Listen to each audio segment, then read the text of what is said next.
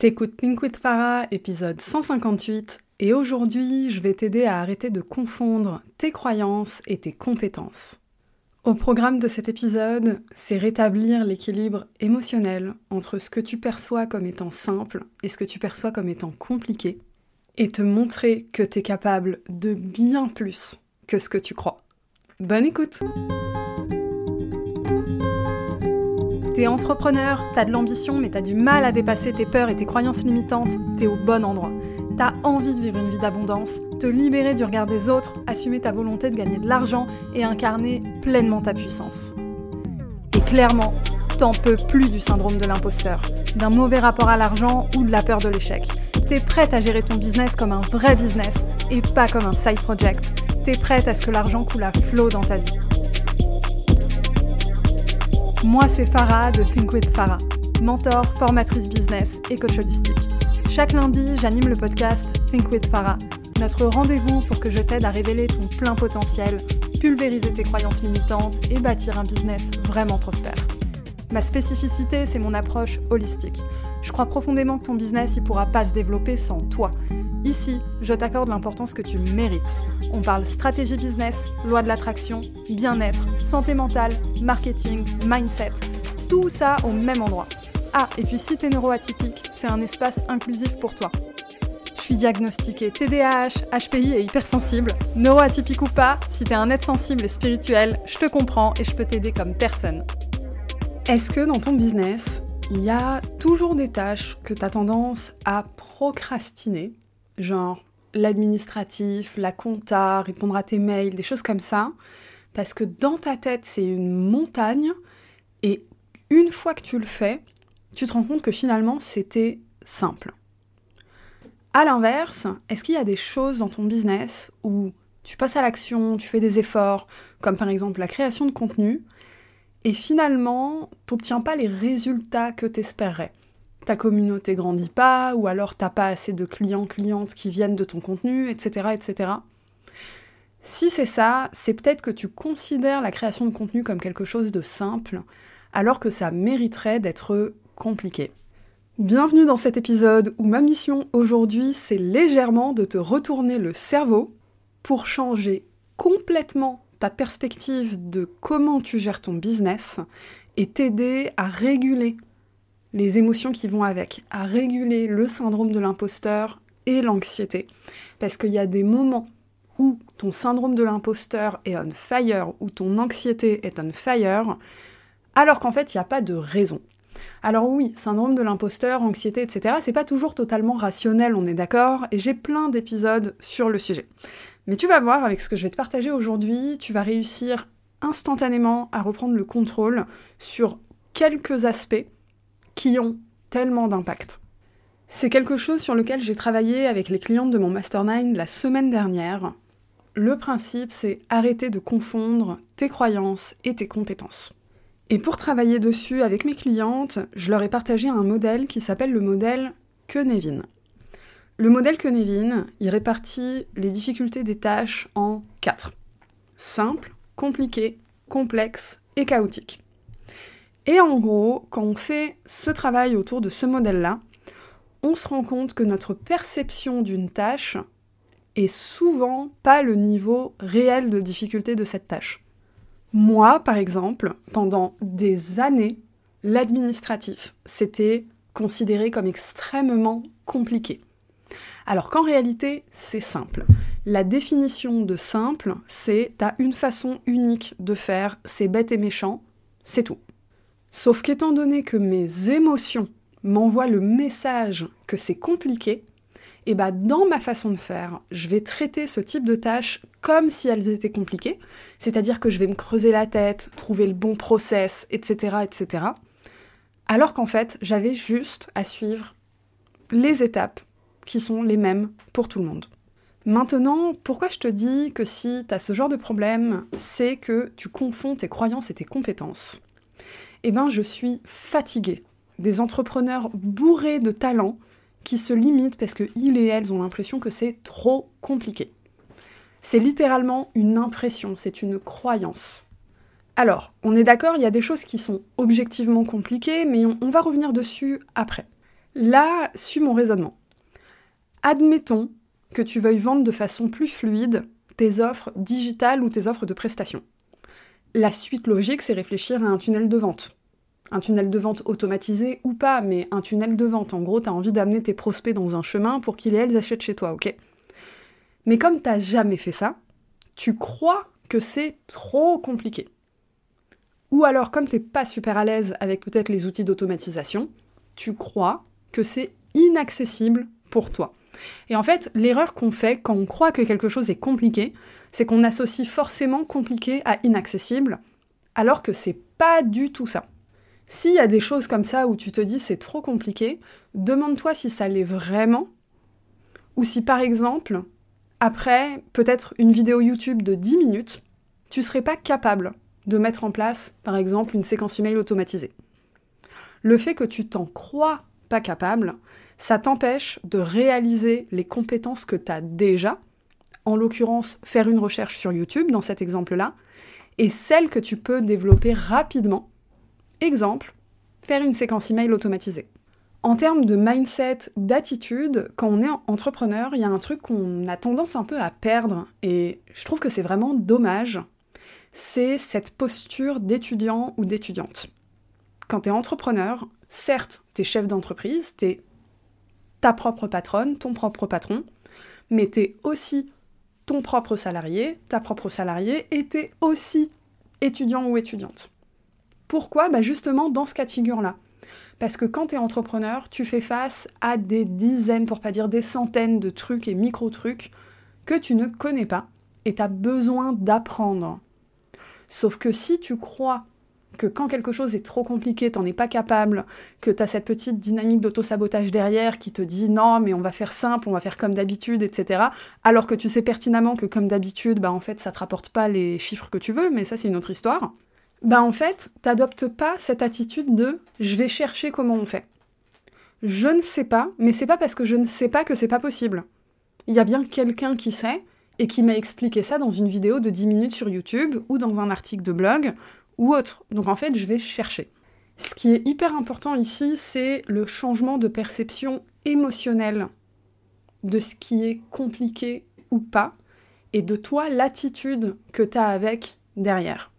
Est-ce que ça veut dire qu'au final, rien n'est compliqué? Non, pas du tout. Comme je t'ai dit, il y a des choses qui sont objectivement compliquées. Par exemple, créer un tunnel de vente, c'est compliqué dans le sens où ça demande une expertise.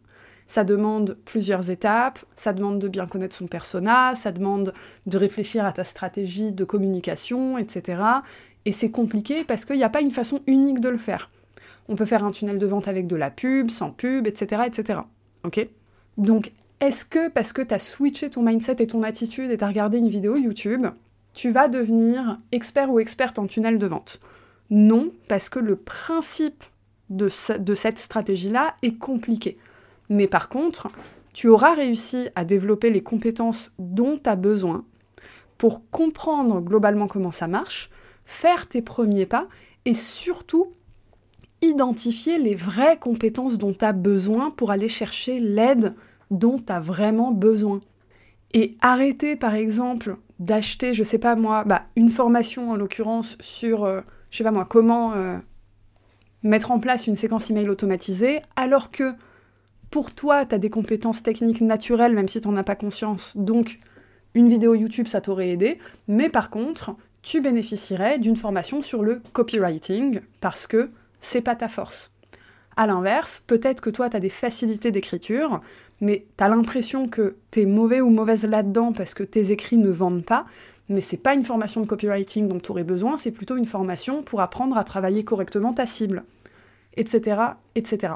En fait, c'est pour te montrer que tu as l'impression que tu as des lacunes en termes de compétences, mais elles sont pas toujours à l'endroit que tu crois. Tout le monde a des lacunes de compétences et c'est normal et c'est important d'être OK avec ça. Je répète, quand on est entrepreneur, on est un peu comme quand on était étudiant ou étudiante.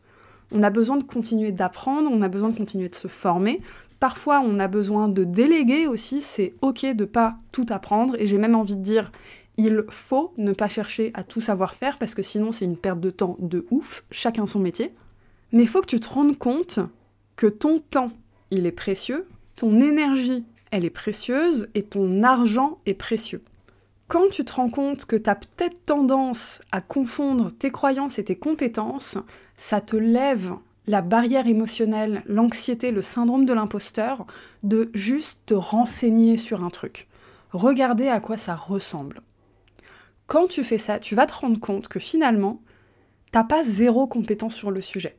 Ça peut effectivement ne pas être ton domaine d'expertise ou ta zone de génie, et c'est ok, ça veut dire que tu n'atteindras pas le niveau de compétence euh, maximum nécessaire pour atteindre ton objectif, mais par contre, tu auras suffisamment pour faire les premiers pas et tu auras suffisamment pour demander l'aide dont tu as vraiment besoin et donc avoir un max d'impact plutôt qu'avoir l'impression au bout de un an, deux ans, à avoir acheté des petites formations par-ci par-là, pas trop chères, suivi des challenges gratuits, des masterclass gratuites, etc. Et au bout d'un moment, tu te dis, mais en fait, pourquoi c'est pas suffisant?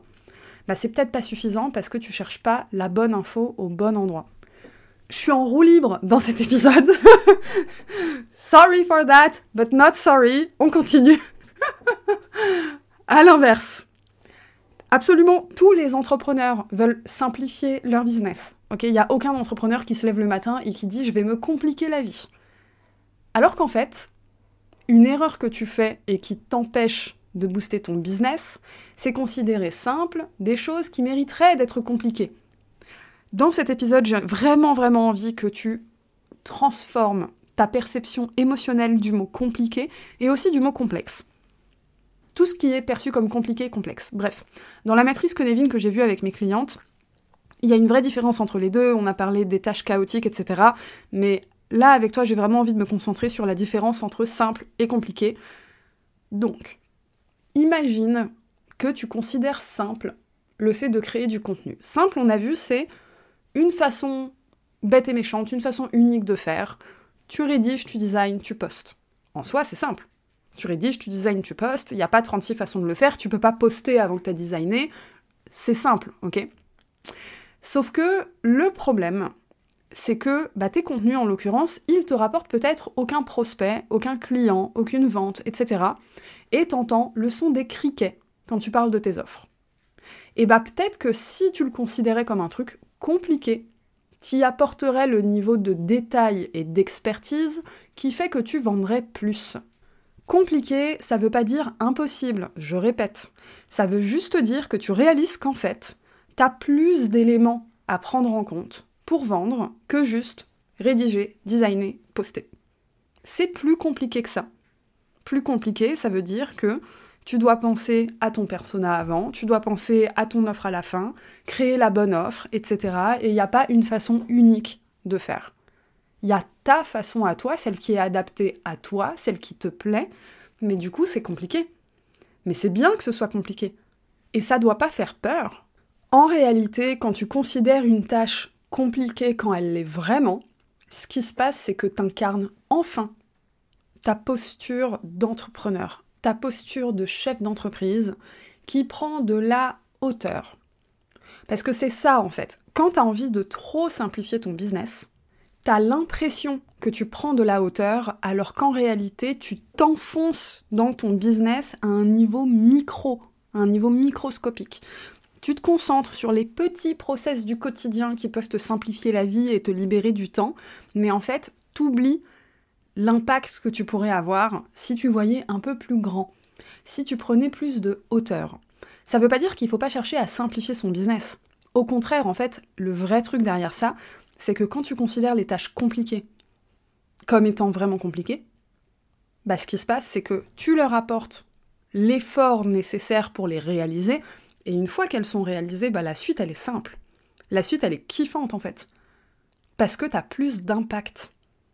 Tu peux pas avoir plus d'impact si tu cherches à tout simplifier. Un business où tout est simple, c'est un business qui se casse la gueule. Pourquoi? Parce que tu vas tenir comme ça pendant un temps, et puis à un moment, il y a un truc qui va débarquer, qui va faire que tous tes process vont tomber à la poubelle, qui va faire que tout ton mode de fonctionnement va tomber à la poubelle, parce qu'en fait, t'étais pas assez solide. T'avais un ensemble de petits trucs comme ça, de petits modes de fonctionnement qui faisaient que ça fonctionnait. Mais en fait, c'est pas ça qui va te faire avoir plus d'impact. Et si t'es là avec moi aujourd'hui, c'est pas juste pour que ton business il te fasse vivre.